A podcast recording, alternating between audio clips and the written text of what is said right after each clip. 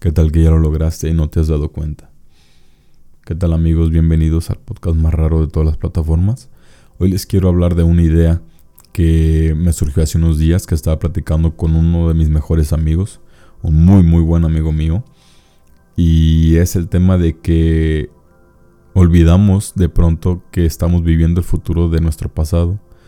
Que hace algunos años dijimos o, nos hicimos promesas a nosotros mismos de que haríamos algunas cosas cuando llegáramos al 2020, por ejemplo, y ya es 2020 y no hicimos nada, que cuando fuera 2021 haríamos algunos planes y ya es 2021 no estamos haciendo nada, pero principalmente que muchas veces olvidamos de que estamos viviendo el futuro de nuestro pasado, que nuestro yo del pasado se hizo una promesa a sí mismo y muchas veces no lo estamos cumpliendo.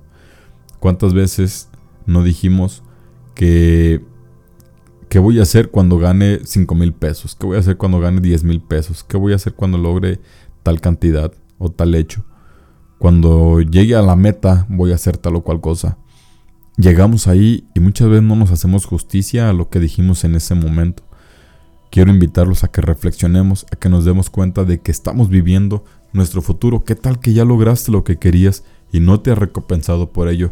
¿Qué tal que, que estás viviendo el sueño de aquel niño y no estás consciente de ello, principalmente, que no tenemos esta conciencia, esta aceptación eh, de nosotros mismos, de nuestros propios logros, porque siempre nos pasamos buscando la felicidad, siempre tratamos de llegar con bien al futuro, pero no nos damos cuenta de que ya estamos en el futuro que alguna vez pensamos, que qué tal que ya lo logramos lo que queríamos y no estamos satisfechos con ello Está bien querer un poco más, está bien plantearnos nuevas metas, pero ¿por qué no voltear un poco hacia atrás y aceptar lo bueno que tenemos? Si es malo, pues para vencerlo y decir, ok, estaba peor, sigo mal, pero estoy mejorando.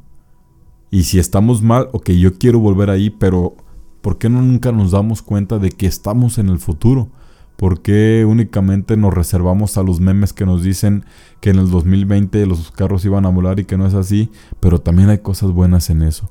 También darnos cuenta de que estamos consiguiendo nuestras metas, darnos cuenta de que si terminar la carrera era una de nuestras metas y ya lo hicimos, ¿por qué no hacer como ese ejercicio de introspección, una regresión consciente de quiénes éramos nosotros antes de entrar a la a la universidad, a la prepa, a la secundaria, antes de entrar a nuestro trabajo y dónde estamos parados ahora.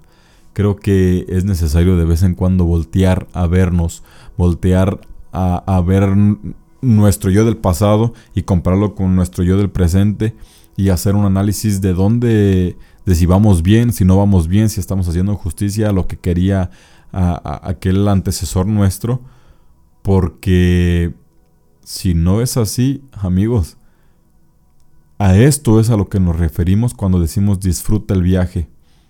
Porque el viaje, también una parte del viaje, es que vas a pasar por el futuro de tu pasado.